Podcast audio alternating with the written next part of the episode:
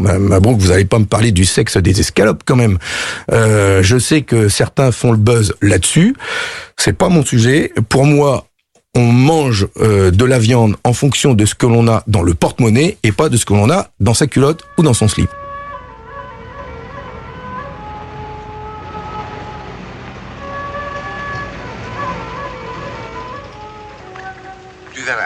C'est amusant de découper. Ah, Cinq agneaux innocents de présalé du Mont-Saint-Michel. euh, un bon cuisinier peut faire Ça, un c'est bon de la bonne chirurgien. viande. Bravo. Ah. La fête commence. Bonjour ou bonsoir si vous nous écoutez le soir et bon appétit. Si vous êtes de table, vous êtes à l'écoute de la grosse bouffe. Comment vas-tu Bertrand? Ça va et toi? La pêche? Ça va très bien. Vous avez pu entendre un petit délai parce que nous partageons un micro. Euh, ça va très bien. Qu'est-ce que c'est que la grosse bouffe? La grosse bouffe, c'est un podcast qu'il est bien écouté euh, sur le bien boire et le bien manger. Et, euh, et ce mois-ci, de quoi allons-nous parler? Allais-tu me demander? Exactement. De quoi parlons-nous ce mois-ci? On va parler de bouffe et de politique, figure-toi. Parce que la grosse bouffe, premier sur l'actu, hein, toujours, ça, ça change pas. Oui, si, Fabien Roussel. Merci Thomas de me souffler. Fabien Roussel, tout ça. La viande, tout ça. Et comme vous voyez, on est très très préparé. Du coup, on a fait appel à une invitée. Une invitée qui est avec nous. Euh, et on a un public aussi euh, qui essaye de dormir.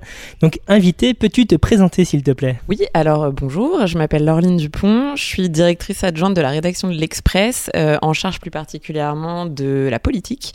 Donc à la base, je suis journaliste politique et j'ai suivi à peu près tous les bords de l'échiquier politique en commençant par la droite et en finissant par Emmanuel Macron depuis qu'il est arrivé à l'Élysée en 2017. Donc, tu, tu, tu es dans les arcanes de la République finalement. Exactement. Tu, tu peux, euh, tu, tu vas nous donner du biscuit.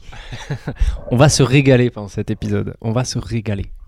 Euh, donc, euh, on va faire une introduction très rapidement. Donc, de tout temps, les hommes, évidemment, euh, ont associé euh, la politique et la bouffe depuis euh, le préfect- la préfecture de Lannon, bien sûr, euh, sous l'Empire romain, Bertrand, Bien, bien sûr, Thomas. jusqu'à jusqu'au grand royaume risicole au Japon ou que sais-je encore. Donc, bref, la, la bouffe a toujours été un sujet politique, mais aujourd'hui, on se focalise essentiellement sur la politique française, la politique française contemporaine. Et, et donc, on va commencer par une question un peu simple sur un événement incontournable et annuel euh, qui enchante petits et grands et où euh, les politiques vont souvent. J'ai nommé. Le salon de l'agriculture. Euh, moi, j'ai une question pour toi, Thomas. Tu y es déjà allé? Oui. Et c'est bien? C'est rigolo parce que tu peux manger du fromage. Et boire du vin, apparemment. Moi, j'y suis jamais allé, mais euh, il paraît que c'est réputé. Il y avait des nocturnes et tout. Mais ils ont arrêté parce que ça débordait souvent. oui, j'ai vu ça. Et donc, euh, le salon de l'agriculture, rendez-vous incontournable, euh, notamment en période électorale. Pourquoi, d'après toi, euh, Laureline? Même surtout en période électorale, effectivement, là, on l'a vu cette année, c'était une année présidentielle. Ils défilent absolument tous au salon de l'agriculture, à l'exception quand même de Jean-Luc Mélenchon, qui lui refuse d'y aller euh, parce que il considère que euh, les agriculteurs, il peut les rencontrer. Enfin, c'est mieux de les rencontrer en tête à tête, de choisir les endroits où il va, etc. Euh, mais donc, pourquoi c'est un rendez-vous incontournable alors que euh, ce que tu allais dire, Thomas, c'est que il- le, le corps électoral des agriculteurs est finalement Il représente peu euh, d'électeurs, oui. voilà, exactement. Euh, et ben pour deux raisons. La, première, la plus évidente, évidemment, c'est que c'est euh, un rendez-vous médiatique. Donc, chaque politique qui se rend au salon de l'agriculture est suivie par une nuée de caméras, de radios, etc. Et donc, sa, présence sera retransmise en images et en son. Et on va s'amuser même à, compter le nombre d'heures qu'un politique passe au salon de l'agriculture. Il y a une espèce comme ça de petit, euh, de petit défi qui leur est lancé. Y en avait même qui essayaient de battre le record. euh, de- Exactement. je sais plus si c'est Hollande ou Macron qui essayait de battre le record de Chirac ou je sais pas quoi. En fait, exactement. Chaque année, ils essayent de battre le record de Chirac parce que ça reste celui euh, euh, le, le plus légendaire, on va dire, dont les visites étaient les plus légendaires au salon de l'agriculture. Euh, donc ça, c'est la première chose. Mais l'autre, l'autre élément euh, que, que j'avancerai pour expliquer le- l'engouement des politiques pour le salon de l'agriculture, c'est finalement une raison symbolique. Parce qu'en réalité, certes, les agriculteurs sont euh, peu nombreux euh, au vu du corps électoral, mais euh, en fait, pas, ils s'adressent pas seulement aux agriculteurs quand ils vont là-bas, ils s'adressent à la France rurale plus globalement et ils envoient aussi un message à l'électorat en général d'une capacité à euh, porter un intérêt, un regard sur cette ruralité, sur euh, le terroir français aussi. Euh, donc il y a évidemment, oui, sur, sur ce qu'on mange, sur la façon dont on va produire notre notre bouffe et sur l'intérêt qu'on va porter, j'allais dire, à nos campagnes quand on est candidat à la présidentielle et souvent taxé d'être un peu trop urbain ou un peu trop déconnecté de ce qu'on appelle aujourd'hui les territoires. Euh, donc là, c'est un, bon moyen de montrer que euh, on a finalement les deux pieds ancrés euh, dans la glaise, j'allais dire. Et c'est- à ça que ça sert, le salon de l'agriculture. Donc toi, tu, nous l'as dit avant, tu, l'as fait une fois. Est-ce que tu as pu observer des, rendez-vous, des, endroits, des, spots spécifiques où il faut être vu, où il faut que les politiques soient, soient interpellés, par exemple? Hum, Ben, disons que ce qui est important, c'est de faire, enfin, on revient à cette espèce de, de défi lancé involontairement par Chirac, c'est de faire euh, le plus de stands possible, euh, d'avaler le plus de choses possible, de goûter euh, un nombre de mets euh, diverses et variés, de boire aussi beaucoup, tout en étant, euh, tout en faisant attention à, à garder les idées claires pour tenir le plus longtemps possible. Il n'y avait pas d'ailleurs, euh, quand c'était Sarko, euh, Sarko qui boit pas de vin, il n'y avait pas tout un truc euh, justement où, euh, où il y avait des conseillers qui avaient essayé de lui faire boire quand même un, un petit verre ou, euh, ou même mettre du jus de cerise ou un truc comme ça pour faire croire qu'il avait bu du vin. Non, ça te... C'est marrant, je me souviens, pas je me souviens pas, de- je me souviens pas de que ça, c'est mais euh, possible. En même temps, Sarko a toujours, euh, a toujours assumé le fait de pas boire de vin, même si ça lui était Ouais, mais il reproché. y a, il, euh, je sais plus quelle campagne 2017, je crois, où il, il s'était forcé parce que euh, probablement ses conseillers lui avaient dit que c'était très important. Ouais. Et euh, et euh, il y a eu, je crois, une tentative de tricherie, genre en mettant du jus de fruits. Je me ça. souviens pas de cette histoire. Mais Bonne bon, anecdote. Peut-être que je, peut-être que voilà, peut-être que c'est qu'une légende, je sais pas. Je voulais croiser mes sources justement. Raté. Bon réflexe journalistique par ailleurs. Mais justement, vu qu'on parle des personnalités politiques, euh, on associe Chirac, on l'a déjà nommé à la tête de Veau, euh, il y a eu Macron avec ses cordons bleus. Qu'est-ce que ça veut dire? Pourquoi est-ce que euh, on doit associer une personnalité politique à un aliment d'après toi dans, ton expérience? Je sais pas si on doit l'associer ou si c'est eux qui se débrouillent pour être associés à. Dans le cas de Chirac, euh, le fait d'être associé à la tête de veau et à cet appétit euh, qu'on a qualifié de gargantuesque, c'était aussi une façon de, prouver qu'il était ce bon vivant. Généreux, oui c'est ça, parce que dans le fait de bien manger, on associe aussi cette idée-là à une forme de générosité, à une forme de savoir recevoir, enfin au sens de euh, re- recevoir tout ce qu'on nous propose comme mets, mais aussi comme euh, comme euh, contact. Donc ça allait avec son sens du contact. Euh, dans le cas d'Emmanuel Macron, euh, je pense que alors l'histoire des cordons bleus, ça a été, enfin on, peut peut-être rappeler. euh, Comment et où ça a été révélé C'était un documentaire qui était paru tout de suite après la campagne présidentielle, euh, consacré à lui essentiellement et à sa campagne, et dans lequel effectivement on le voyait réclamer des cordons bleus et se faire, euh, de- de- dans mon souvenir, se faire taper sur les doigts par Brigitte, euh, qui trouvait que c'était de la malbouffe et que c'était pas bon pour sa ligne, et qu'en campagne présidentielle c'était important de bien manger. Euh, on peut pas exclure qu'il y ait dans le, dans, dans, chez Emmanuel Macron et dans le fait de se faire filmer réclamant des cordons bleus. Une mise en scène une mise en scène évidemment et une envie de communication politique pour montrer euh, à la fois un côté un, peu cool, euh, accentuer ce qu'on qu'on voit et qui est évident, à savoir une forme de jeunesse, parce que le cordon bleu c'est quand même euh, un plat pour enfants.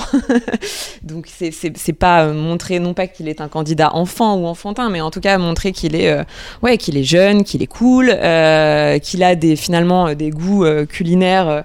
euh, on va dire euh, détendu et pas euh, pas pincé, pas euh, encore une fois, je pense qu'il y a aussi cette envie de, de lutter contre une forme de déconnexion qu'on peut reprocher aujourd'hui aux politiques, quoi, montrer que finalement il est comme Monsieur Tout le Monde et que lui il aime un truc très simple, les cordons bleus. bah, c'était un peu cousu de fil blanc. Enfin, moi, je l'ai vu, tu vois, genre Macron le cordon bleu, mais j'y crois pas une seconde. Enfin, tu vois, c'est bon.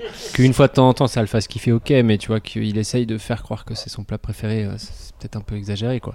Mais de la même manière, je me suis souvenu qu'il y avait euh, euh, Bernadette Chirac chez Drucker euh, dans, dans Vivement Dimanche. J'ai pas eu une adolescence facile, hein, tu sais, quand c'est les parents qui ont la télécommande.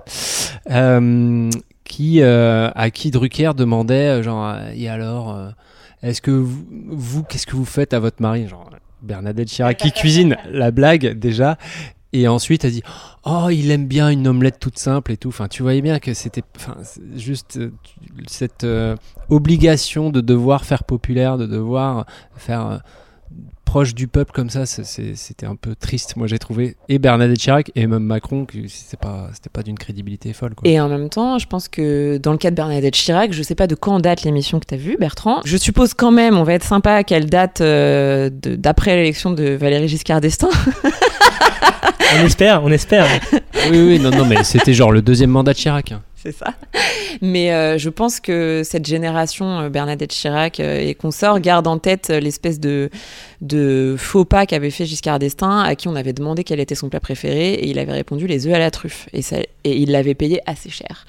Et donc, pas impossible qu'il y ait quand même ce, ce- ce petit truc qui devait clignoter dans la mémoire de Bernadette Ah, je Chirac. savais pas qu'il y avait un antécédent comme ça de mauvaise expérience. je savais pas qu'il l'avait dit, franchement. Mais il y avait eu aussi une histoire comme ça avec Sarko. Je me souviens à New York. Euh, je sais plus ce qu'il foutait à New York et je sais pas pourquoi les, journalistes essayaient à, à tout prix de savoir euh, ce qu'il avait bouffé et on avait su qu'il avait bouffé des pâtes à la truffe et euh, ça avait déjà fait tout un truc. Ah là, Sarko bling bling la truffe. Euh, Jusqu'ici, on parle essentiellement, voire que, de personnalités de droite. Est-ce qu'il y a des plats qui sont associés à des personnalités de gauche, d'après toi Enfin, de- à ta connaissance? Bah, pff, non, mais il y, a- il y a Mitterrand et les ortolans, évidemment. évidemment, c'est est le premier truc qui vient à l'esprit. Euh, Qui était d'ailleurs un peu en dissonance avec euh, gauche, ortolan. Bon, totalement. ça marche pas trop. Ouais, c'était plus euh, Mitterrand, Mitterrand le monarque quoi euh, les ortolans Et Mitterrand, euh, vaguement du sud-ouest aussi. euh. Euh, non, je réfléchis. Des plats associés à des personnalités de droite comme ça, j'en ai pas qui me. De gauche. qui De gauche, pardon. Bah, décidément, je veux vraiment pas suivre euh, autre chose que la droite. Non, ensuite, il y avait des lieux associés à des personnalités de gauche, mais on y reviendra peut-être. Enfin, en l'occurrence, il y en avait un qui est un resto de poissons à Montparnasse, à Paris, qui s'appelle La Cagouille.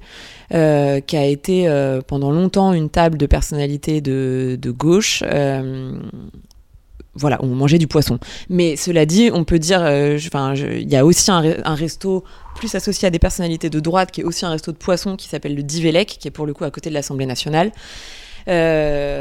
Donc, donc non, des plats à proprement parler, comme ça, j'ai rien qui me vient. Et donc, on en vient à parler des restos près de l'Assemblée, etc.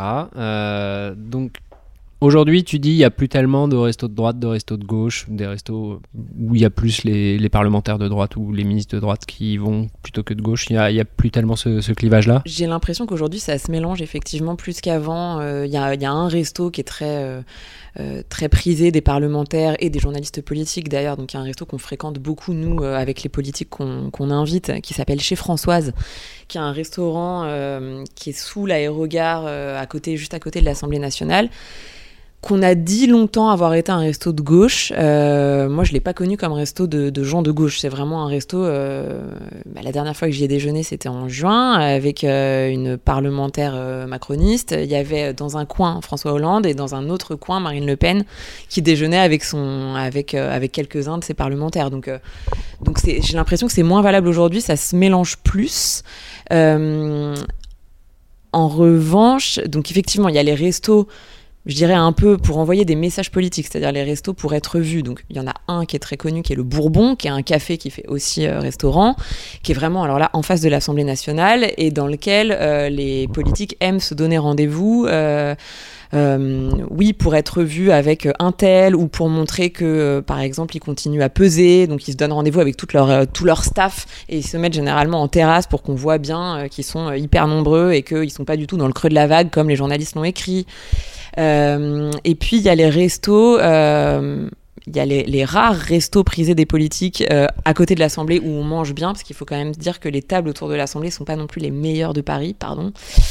Euh, et il y a un resto euh, qui s'appelle le Café Max, euh, qui, est, un resto tenu par un, par un Italien haut en couleur, etc., dans lequel là les politiques se donnent rendez-vous plutôt à la nuit tombée, non pas pour être vus, mais au contraire pour faire tomber les clivages politiques. Euh, et ça, c'est très marrant. Euh, cette année, il y a eu plusieurs, euh, il y a eu plusieurs dîners dans ce restaurant entre des types de droite, notamment d'anciens sarkozystes, euh, qui essayaient de, de, de, se rapprocher un petit peu des macronistes.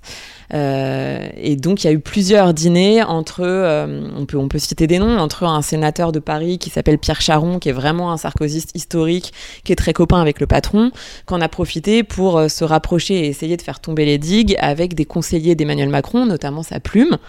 Euh, et ils ont fomenté euh, non pas des complots, mais des alliances euh, dans le cadre de la présidentielle. Et on a vu tous ces gens-là se retrouver au moment de l'intronisation d'Emmanuel Macron. Pierre Charon, que je cite, et d'autres étaient invités, euh, parmi les invités euh, amis d'Emmanuel Macron, euh, après un an de dîner pour, pour, oui, pour s'allier et pour essayer de, de, faire tomber les clivages politiques. Et c'était dans ce restaurant spécifiquement que tous ces... Ouais, c'était dans ce restaurant. J juste précision, Plume, c'est la personne qui écrit les discours. Oui, pardon. non, il n'y a pas de problème, on est dans le jargon. juste pour revenir sur, sur, ce que tu disais sur, chez Françoise, donc avec, tu, tu déjeunais avec quelqu'un de la Macronie, y avait ouais. Marine Le Pen, il y avait François Hollande.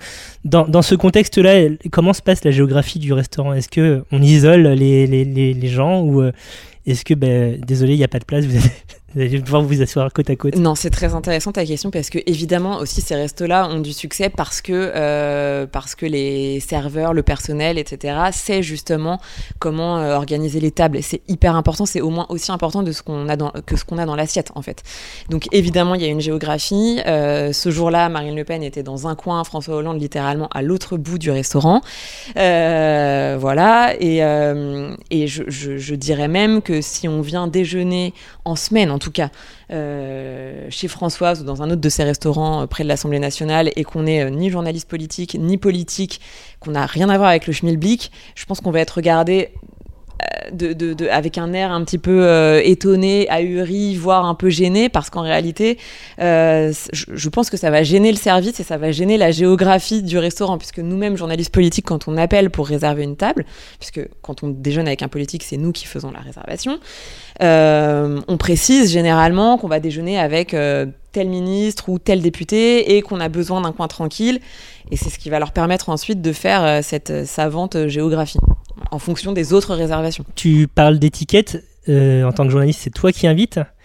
Euh, c'est la norme Si oui, pourquoi? euh, Oui, ça c'est un vrai sujet qui a pas mal évolué d'ailleurs. Euh, effectivement, la règle, c'est plutôt, donc il y a une règle tacite, c'est plutôt que c'est les journalistes qui invitent. Pour deux raisons. La première, c'est que c'est évidemment une question d'indépendance, c'est-à-dire qu'on considère sans doute qu'on est moins corrompu si on invite que si on se fait, euh, j'allais dire, euh, vulgairement rincé par le, par le politique. Euh, euh, il y a une autre raison qui est très propre à l'époque, qui est qu'aujourd'hui, les déjeuners entre politiques et journalistes se font généralement avec des groupes de journalistes. En fait, on est plusieurs à inviter un politique. Donc, forcément on se partage la note avec euh, entre confrères. Euh, néanmoins, il y a quelques rares politiques, enfin beaucoup ceux qu'on voit en tête à tête, euh, et beaucoup la vieille école, beaucoup les politiques de droite, pardon, j'y reviens, qui euh, parfois se plaisent à inviter les journalistes et dans ces cas-là, on fait, euh, on va dire une fois sur deux, euh, etc. Ensuite, il y a y a, y a une autre espèce dans le milieu politique. Je ne citerai pas de nom, mais ce sont ces politiques qui profitent des déjeuners organisés par les journalistes pour venir avec un voire deux assistants attachés de presse, etc. alors, c'est évidemment euh, normal, admis pour euh, les, j'allais dire, les gros politiques, c'est-à-dire euh, les ministres, euh, les chefs de parti, etc., qui se déplacent avec un ou une attachée de presse qui prend des notes pour...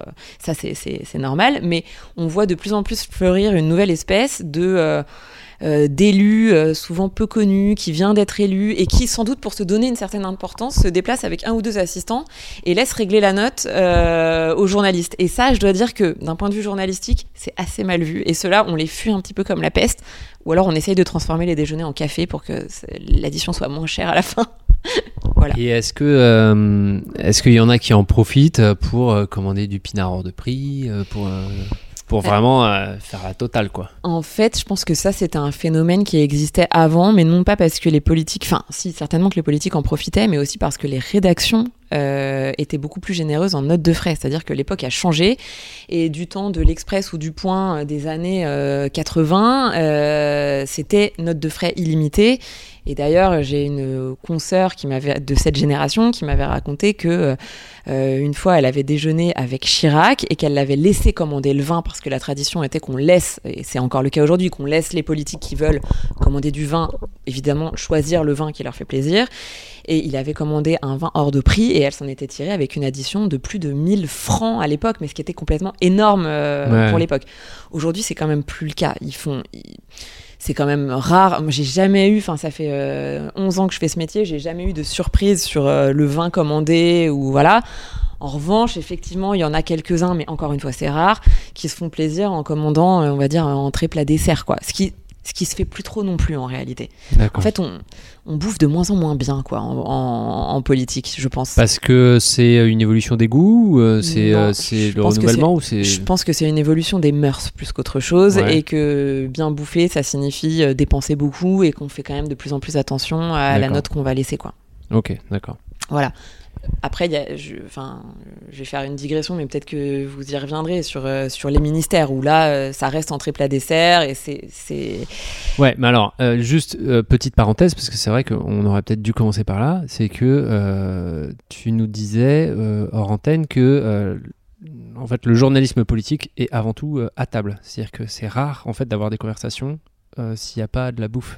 En tout cas, le journalisme politique, euh, quand il a pour but de, de, de, de faire passer à table, justement, sans mauvais jeu de mots, pardon, les politiques, mais c'est-à-dire de les accoucher, d'obtenir leur confidence, d'obtenir ce qu'on appelle de le off dans le métier, ce qui est quand même le plus précieux, enfin notre matière la plus précieuse, ça se passe essentiellement absolument à table. Et donc chaque politique a dans son agenda y compris les ministres, y compris même le premier d'entre eux, euh, un voire deux déjeuners réservés chaque semaine pour les journalistes. Et c'est toujours en tête à tête, ou alors euh, un, la première ministre ou d'autres euh, peuvent dire, peuvent inviter 6-7 journalistes politiques, euh, pour, comme ça on- ils font tout d'un coup et on... Ouais, c'est pratiquement jamais en tête à tête. Euh, c'est toujours dans le format que tu viens de décrire, euh, surtout avec le Premier ministre euh, ou la Première ministre maintenant, euh, parce que effectivement il y a tellement de journalistes aujourd'hui et pour éviter de perdre du temps de leur côté, ils invitent par euh, grappe de généralement 4 ou 5. Donc, euh, donc on reçoit une invitation. bah, prenons l'exemple de, Matignon, euh, euh, du temps de, Jean Castex, euh, et pareil du temps d'Édouard Philippe. Enfin, Édouard Philippe c'était encore autre chose, mais on, peut, on pourrait y revenir. Mais oui, on recevait une invitation, généralement, qui était adressée à 4-5 journalistes. Donc c'était eux qui faisaient le, mélange, c'est-à-dire qu'il y avait un journaliste de presse écrite, un de télé, un de radio. Et on était invité tel jour à Matignon pour un déjeuner. donc généralement, entrée plat dessert, généralement du vin. Le- le- la teneur des discussions, donc c'est surtout du off. C'est Donc c'est que du off. c'est officieux. Enfin, quand, quand- les, les sujets abordés, c'est quoi? C'est ils, vous invitent pour prendre la température, pour savoir euh, ce qu'on vous remonte, vous, ou juste pour euh, lâcher dans, dans, dans une semaine, va, va y avoir telle proposition de loi. euh? Les deux. Pour deux? faire, ouais, clairement les deux. Euh, beaucoup pour faire ce qu'on appelle de la pédagogie sur. euh, c'est, le grand terme euh, euh, macronien qui est, qui, est, qui est passé maintenant complètement dans le langage courant, j'ai l'impression. Donc il y a toujours une part de pédagogie. Voilà, on nous explique euh, les réformes qui viennent d'être faites, euh, telle petite phrase qui a été mal comprise, on essaye de la, de la réexpliquer, euh, tel discours qui a été prononcé qui n'a pas assez imprimé entre guillemets dans l'opinion. Pareil, on essaye d'en remettre une couche auprès des journalistes, tout ça. Et puis il y a évidemment une grande partie, euh, mais ça, ça dépend aussi des politiques qu'on a en face, prise de température, comme tu disais, où ils nous disent euh, bon alors, euh, qu'est-ce que vous entendez Qu'est-ce que vous entendez dans vos, dans vos rédactions Qu'est-ce que vous entendez sur le terrain? Euh, ça, c'est évidemment très très important pour eux. Enfin, il y en a pour lesquels c'est très important, il y en a d'autres pour lesquels ça l'est moins. Et en ce qui concerne les sujets abordés, bah, évidemment, tous les sujets qui font l'actualité. Enfin, euh, il n'y a pas de. Il n'y a pas de, de- j'allais dire, il y a pas de tabou, il n'y a pas de, il a pas de borne, de limite, quoi. Tout est, tout est abordé. À combien de tables ministérielles t'as été invité jusqu'ici? Impossible de répondre à cette question. Euh, Beaucoup. beaucoup, ouais, ouais. Là, je, te Ouais. pose, je te pose la question parce que euh, bah, la suite c'est est-ce qu'on mange mieux à certains endroits que d'autres? Et si oui, où? Évidemment, on mange mieux à certains endroits que d'autres, et, euh, c'est tellement, euh, c'est même tellement connu que, à la fois, nous journalistes, on se marre parce que euh, on essaye de, se faire inviter régulièrement dans tel ministère où on mange très bien. Je vais, je vais citer hein, les tables. Mais il y a aussi ce petit jeu chez les politiques qui, en période de remaniement, se marrent en disant ah non mais moi j'adorerais être au MRP. Alors, le MRP, j'explique dans le jargon, c'est le ministère des Relations avec le Parlement, qui est connu comme le loup blanc pour avoir la meilleure table de Paris. Euh, il y a d'ailleurs un ancien candidat de Top Chef qui a fait son arrivée il n'y a pas très longtemps euh, au MRP. Euh, Tu sais lequel ou pas? Non, je sais pas lequel. Désolé. On, mais on se renseignera. pour avoir testé la table après son arrivée, euh, je dois dire que c'est un des déjeuners les plus dingues que, que j'ai fait, enfin qu'on ait fait avec mes confrères, parce qu'on était plusieurs, et on était tous vraiment d'accord pour dire que c'était absolument incroyable. Je me souviens notamment qu'en plat principal, euh, on nous avait servi une, euh, une viande rouge, et qu'on l'avait qu'elle était accompagnée d'une glace aux fenouil et qu'on nous avait expliqué euh, qu'il fallait marier euh, un bout de viande avec euh, cette glace aux fenouil et c'était absolument incroyable. Je déteste le fenouil, tout le monde s'en fout de savoir que je déteste le fenouil, mais la glace était incroyable. Enfin, donc c'est dire à quel point c'était c'était c'était fou. Euh, une autre fois, toujours dans ce ministère, euh, ils nous avaient servi une une côte de bœuf qu'ils avaient fait venir euh, de, de je sais plus quel élevage. Le truc était dingue, elle se découpait à la fourchette. Enfin, voilà, c'était vraiment fou. Euh, après, il y a des ministères qui se targuent aussi d'avoir, par exemple, un bon pâtissier, un bon chef pâtissier. Euh, parmi les tables euh, réputées, bah, il y a évidemment l'Élysée. Euh, Il y a le restaurant du Sénat, qui est considéré comme un des meilleurs restaurants de, de, de la République. Après, il y a aussi des, tables qui sont réputées pour leur cave. Pareil, c'est le cas du Sénat. Euh, c'est le cas aussi de l'Assemblée nationale, qui est réputée pour avoir une très belle cave. Euh, C'était aussi le cas de Matignon à un moment donné. On, on le dit moins aujourd'hui, je ne sais pas quel est l'état de la cave, mais, euh, mais je me souviens que sous Édouard Philippe, on vantait beaucoup les mérites de la cave de, de Matignon. Euh, et puis, bon, bah, Ils ont tout bu pendant le confinement, probablement. Ouais, c'est ça. Et il y a aussi des ministères, pardon, mais où on mange mal. Mais je ne, je ne, je ne citerai pas. Et est-ce que tu penses que ça a un impact euh, sur euh, justement la. Toi, dans ton boulot de journaliste, est-ce que euh, tu, tu te dis, ok, bah, je- tu vois, on mange bien à tel ou tel ministère, donc est-ce que tu as vu un, un impact dans le contenu in fine Des de- confidences. bah, alors, des confidences et même dans, dans la place, dans l'espace occupé par tel ministre ou, ou tel ministère ou tel sujet, parce que bah, du coup, tous les journalistes y vont volontiers parce que parce qu'on bouffe bien. Euh, je réfléchis. Non, ce serait sans doute caricatural de, dire, de le dire comme ça. Enfin, c'est pas un outil vraiment de pouvoir d'avoir un- une bonne cuisine. C'est juste, ça fait plaisir, ça régale tout le monde et tout le monde est plus content. Donc peut-être plus dans la qualité, en tout cas, des échanges que dans, la quantité. Je t'ai coupé, t'allais dire, euh, t'allais parler de la qualité des confidences. Est-ce que si on bouffe bien, on boit bien, l'échange est plus sympa? Ouais, plus en quali fait, euh, certainement. C'est-à-dire que euh, à la fois les journalistes ont envie, euh, pardon, mais très prosaïquement, de prolonger le moment. Ah bah, on les comprend, on ferait Voilà. pareil. Hein, je me souviens, je, je, je citerai pas le ministère ni le ministre, mais je me souviens d'un déjeuner que qu'on a fait l'an dernier avec avec mon groupe de, de journalistes où on nous avait servi un plat de pâtes absolument coagulé, mais littéralement coagulé, collé, dégueulasse. Euh, et en fait, on avait vraiment envie d'en finir et c'était horrible parce qu'on nous débarrassait pas, parce qu'évidemment, on touchait pas notre assiette et en fait, on n'arrivait même plus à se concentrer sur la conversation parce qu'il y avait ce, ce- ce plat de pâtes coagulées, puis en plus, on avait faim. Enfin bon, bref, c'était terrible. Euh, donc ça n'a pas aidé certainement à la pertinence de nos questions euh, et sans doute pas non plus à la aux confidences du ministre qui, je pense, voyait bien notre notre gêne et notre voilà. Et en revanche, euh, dans, dans un ministère comme celui des relations avec le Parlement, où on bouffe très bien, bah, on a envie de prolonger le moment, et puis en fait, on, on, on se met à parler un peu de ce qu'on a dans l'assiette, donc ça détend aussi l'atmosphère. Enfin, il faut pas négliger euh, le, la capacité qu'a la, la bouffe de détendre l'atmosphère, le fait de parler d'un plat, de parler d'un vin, de parler de tout ça, ça nous fait un peu sortir du sujet pour, pour mieux y retourner, j'ai envie de dire. Ça Euh, crée une complicité. ça crée- exactement, ouais, ça crée une complicité, c'est exactement ça. Donc, donc, le- donc, il y a évidemment un pouvoir de la bouffe, c'est évident quoi, sur la qualité des échanges. Et est-ce que ça boit beaucoup de vin dans les ministères? Euh, ça dépend. Ça dépend évidemment euh, de la personnalité qui occupe le ministère. Je- Il y a quand même un truc que j'observe euh, qui, est- qui une vraie différence homme-femme. Mhm.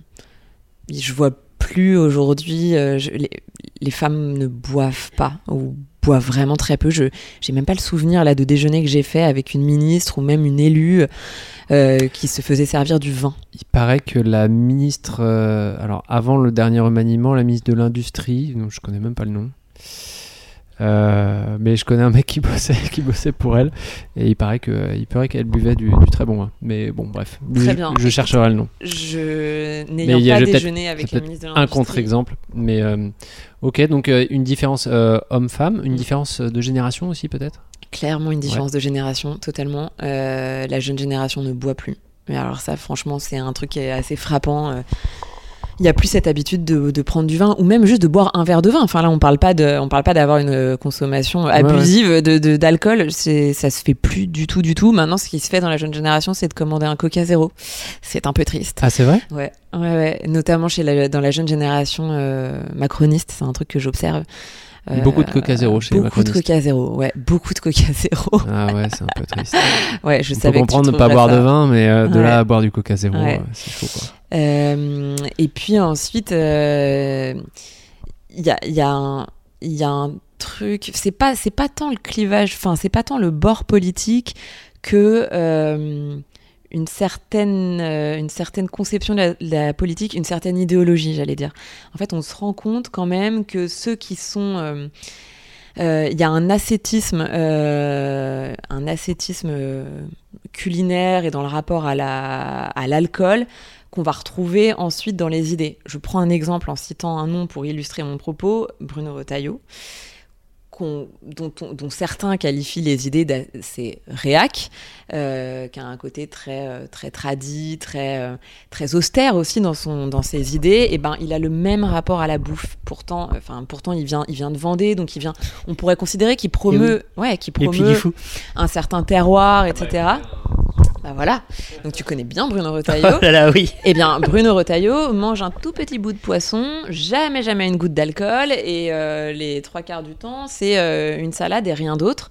Euh, donc il y a une certaine austérité dans l'assiette. Est-ce que c'est pas une forme de rigueur euh, très chrétienne parce que bon, Bah, il y a aussi ce côté-là dans, et dans bah, le personnage. ouais. Complètement, enfin en tout cas, euh, sans faire de psychologie de comptoir, on peut considérer effectivement qu'on retrouve cette espèce de rigueur, oui, chrétienne, euh, catho, euh, dans, dans l'assiette. Et ce qui est très marrant, c'est que la seule, enfin une des rares fois euh, où Bruno Retailleau a fait un pas de côté et s'est autorisé euh, à boire un verre de vin, alors j'y étais pas, mais on me l'a raconté, c'était avant le meeting du Trocadéro de François Fillon pendant la campagne présidentielle de 2017, donc qui était une campagne, on va dire, apocalyptique. hein. On n'a pas Oui. besoin de re-raconter à, à vos auditeurs. Je pense que tout le monde s'en souvient.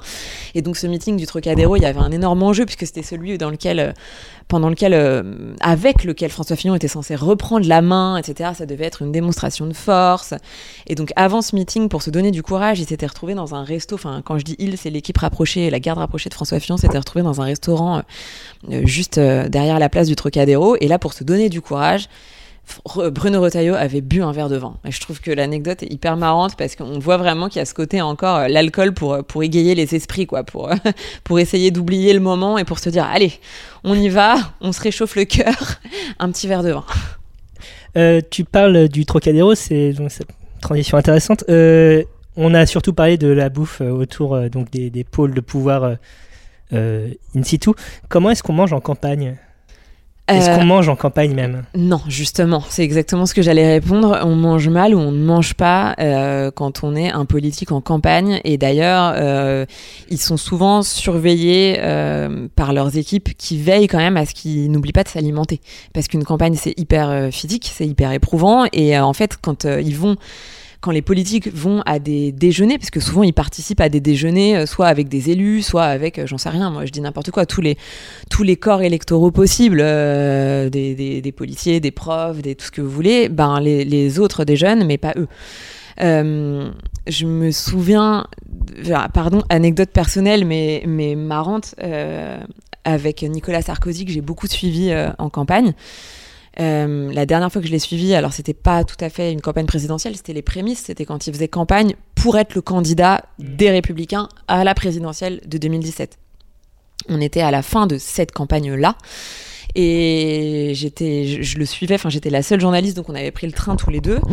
Euh, et c'est, c'est son équipe avait pris soin, comme à chaque fois, de lui faire un truc très, enfin de, de- oui, de lui faire cuisiner un truc très simple, c'est-à-dire des petits, euh, des petits sandwichs triangles euh, pour qu'il puisse, mais tout petit, vraiment tout petit, qui faisait en fait une bouchée pour qu'il ait pas à faire de pause, pour qu'il ait pas à s'interrompre et pour qu'il puisse en fait les, les avaler euh, très vite quoi entre entre deux conversations.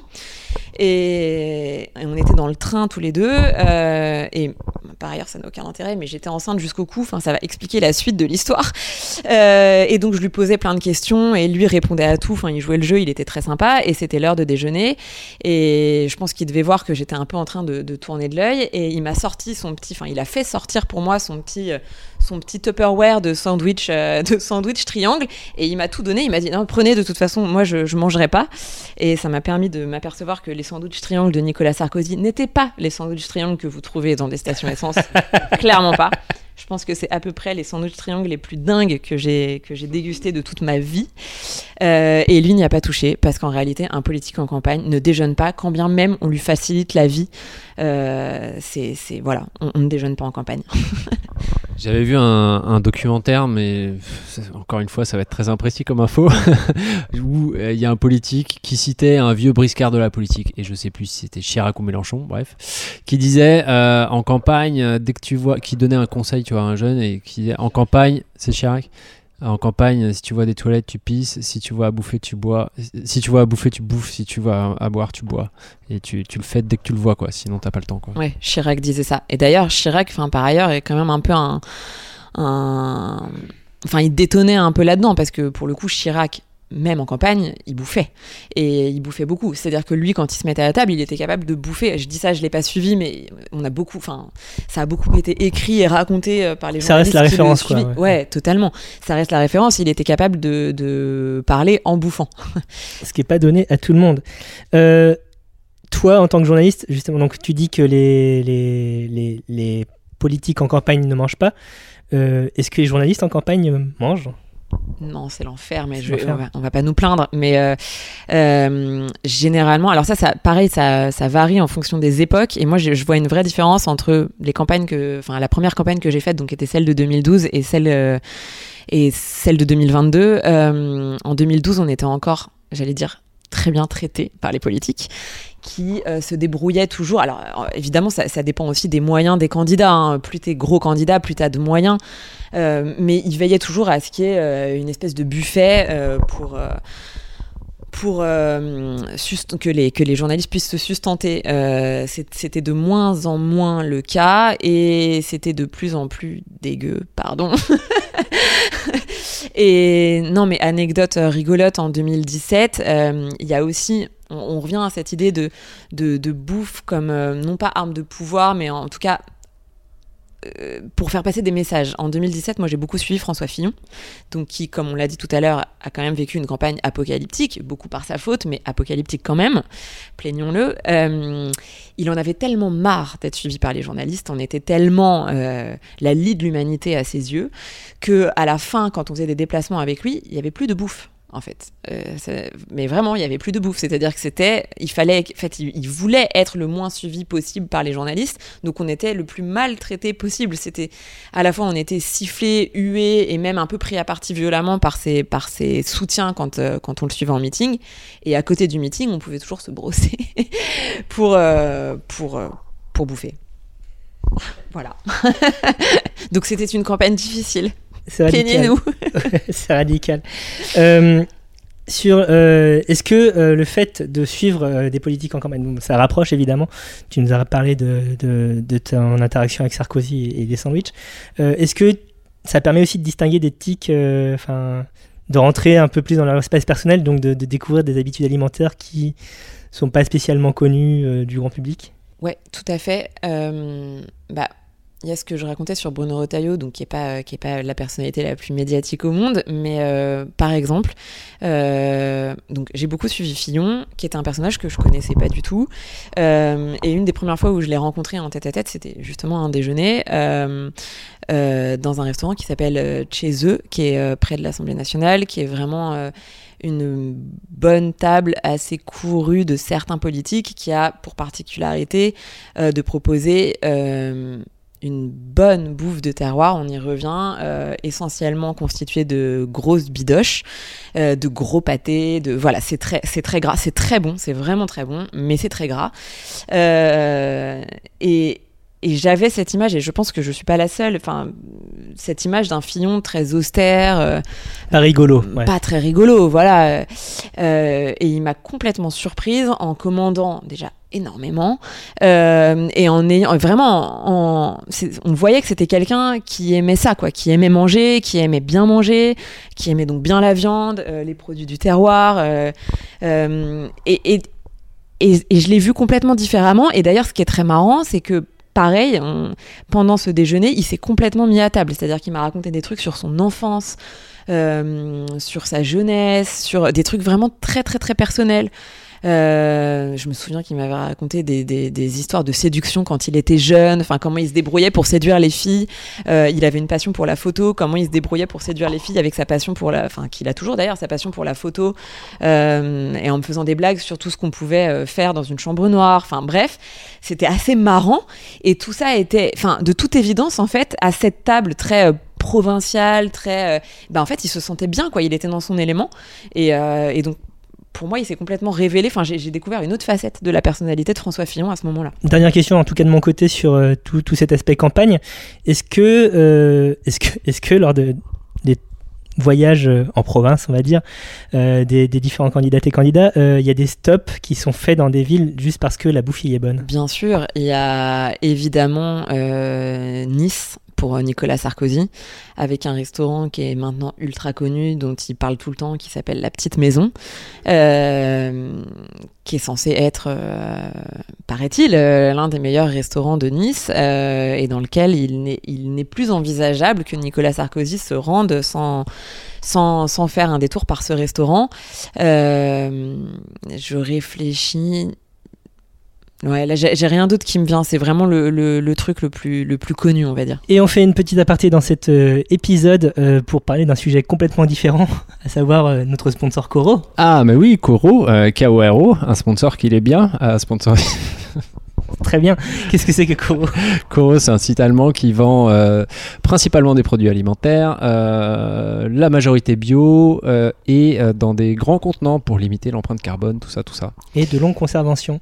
Qu'est-ce que tu as utilisé cette, ce mois-ci comme produit Coro pour te sustenter, mon bon Bertrand J'ai commandé un kilo de graines de pavot, figure-toi. et Pour que grâce à ça, j'en ai Relancer la production d'héroïne locale.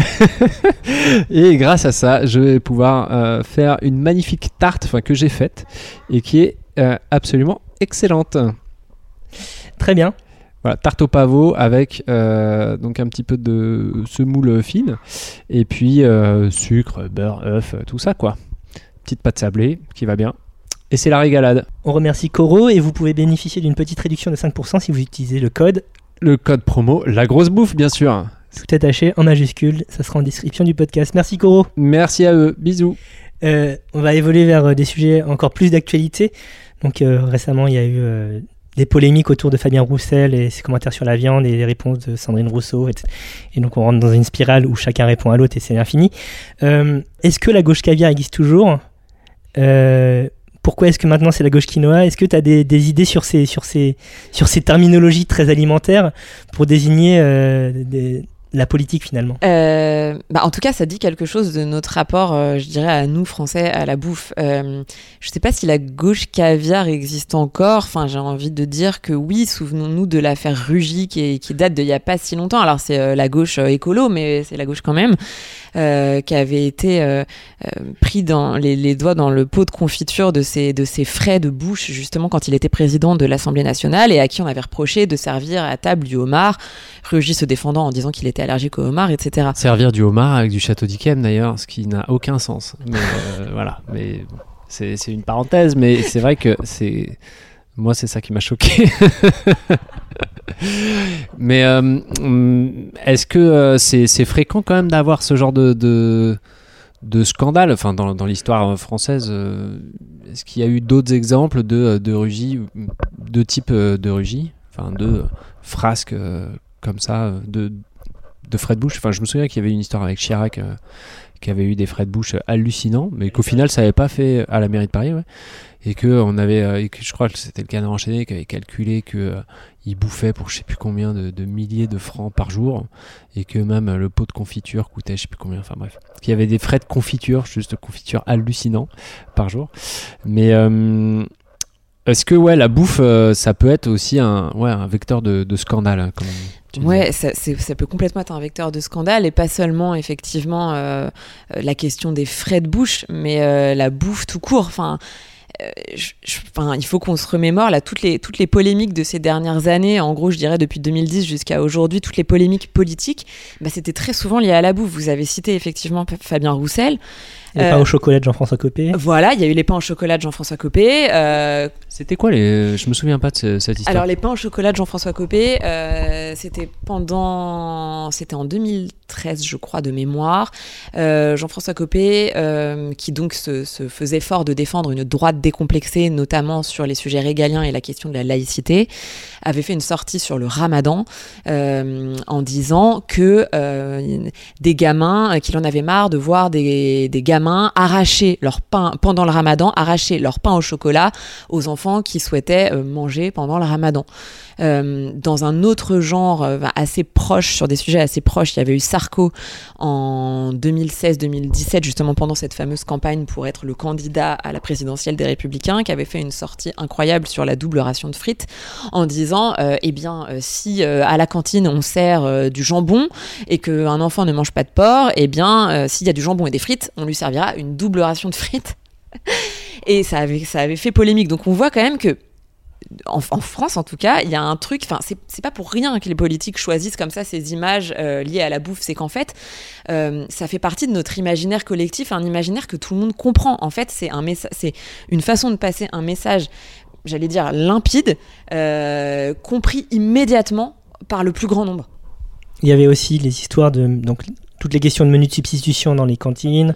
En 2012, je me souviens de la campagne de Marine Le Pen autour de tout ce qui était la viande halal, etc. Oui, tout à fait. Oui, oui, c'est quelque chose qui est très prégnant. Euh, est-ce que ça l'a été vraiment en 2022 je n'ai pas de souvenir de. Bah en 2022, donc il y a donc eu cette sortie de Fabien Roussel sur euh, la gastronomie française, c'est un bon vin, une bonne viande, etc. Et Sandrine Rousseau qui lui répond en disant que euh, elle, elle adore le couscous, quoi. En gros. Elle avait dit le couscous est le plat préféré des Français. Exact. Et ce qui est drôle, c'est qu'en plus, euh, quelqu'un s'était déjà pris les pieds dans le tapis avec cette histoire de plat préféré des Français justement au moment de l'affaire Rugy. Je sais pas si vous vous souvenez, c'était Sibeth Ndiaye qui était porte-parole du gouvernement à l'époque encore, je crois, qui lui avait répondu en disant que, euh, en gros, c'était vraiment elle l'avait pas dit comme ça, mais que c'était vraiment appartenir à la gauche caviar euh, que, de, manger du homard et de croire que tout le monde mangeait du homard, puisque finalement, aujourd'hui, les Français mangeaient beaucoup, enfin, ce que les Français mangeaient le plus, c'était des kebabs ce qui avait donné lieu à tout un tas de, réponses de spécialistes de l'alimentation qui disaient mais non, pas du tout, ce que les Français mangent le plus, c'est les pizzas. Enfin bon bref, on avait eu un débat infini sur le plat euh, préféré des Français ou le plat le plus consommé par les Français. Donc voilà. Donc quelque chose d'aussi anodin que le plat préféré des Français finalement, devient un sujet politique euh, de grande ampleur. euh, Tout à fait. Après, on peut, on peut déplorer, j'allais dire ce qui est triste, et notamment pour vous, amoureux de la bouffe, c'est que ça donne jamais lieu à des débats qui volent très très haut. Quoi.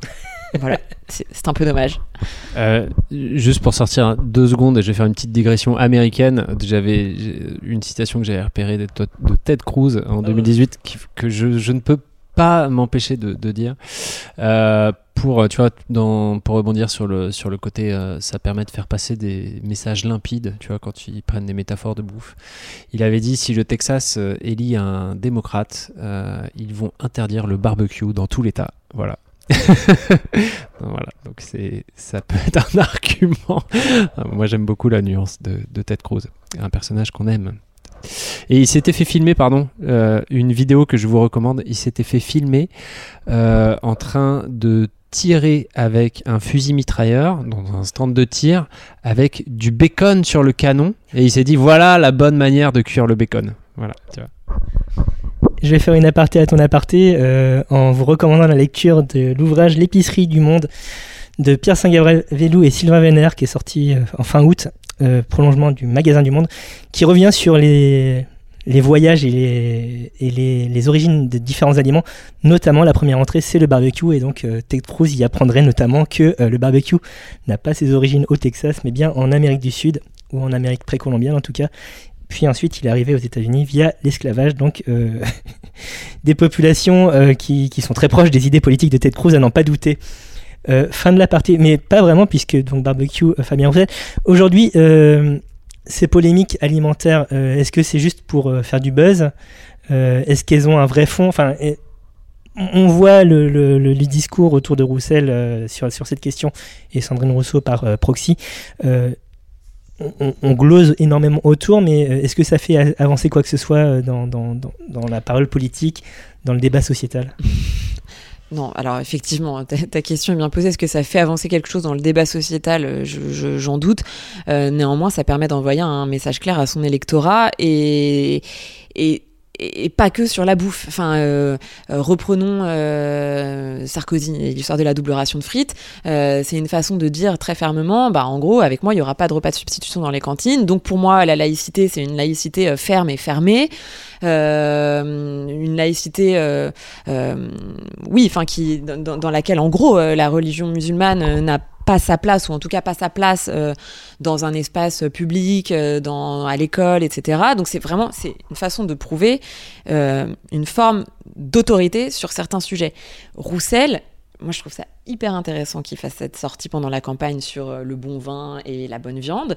C'est une façon de dire, en gros, je suis un candidat de gauche, mais mais de la gauche telle que vous ne l'attendez plus ou telle que vous n'avez plus l'habitude de la voir aujourd'hui, euh, puisqu'aujourd'hui vous avez devant vous finalement la gauche quinoa, euh, mais plus tellement euh, cette gauche euh, qu'on pourrait qualifier, j'allais dire, de presque oui de chevènementiste euh, très euh, républicaine euh, qui euh, qui promeut certaines valeurs de la République de la France etc en fait c'est tout ça qui est qui est induit par la sortie de Fabien Roussel. C'est une façon de dire bah ok je suis de gauche mais je suis d'une gauche droite dans ses bottes françaises quoi qui ne va pas jeter par dessus bord nos racines notre histoire notre culture notre terroir qu'une qu'une autre gauche essaye aujourd'hui nous faire oublier au nom d'un certain multiculturalisme, etc., euh, que, que moi je ne promeux pas.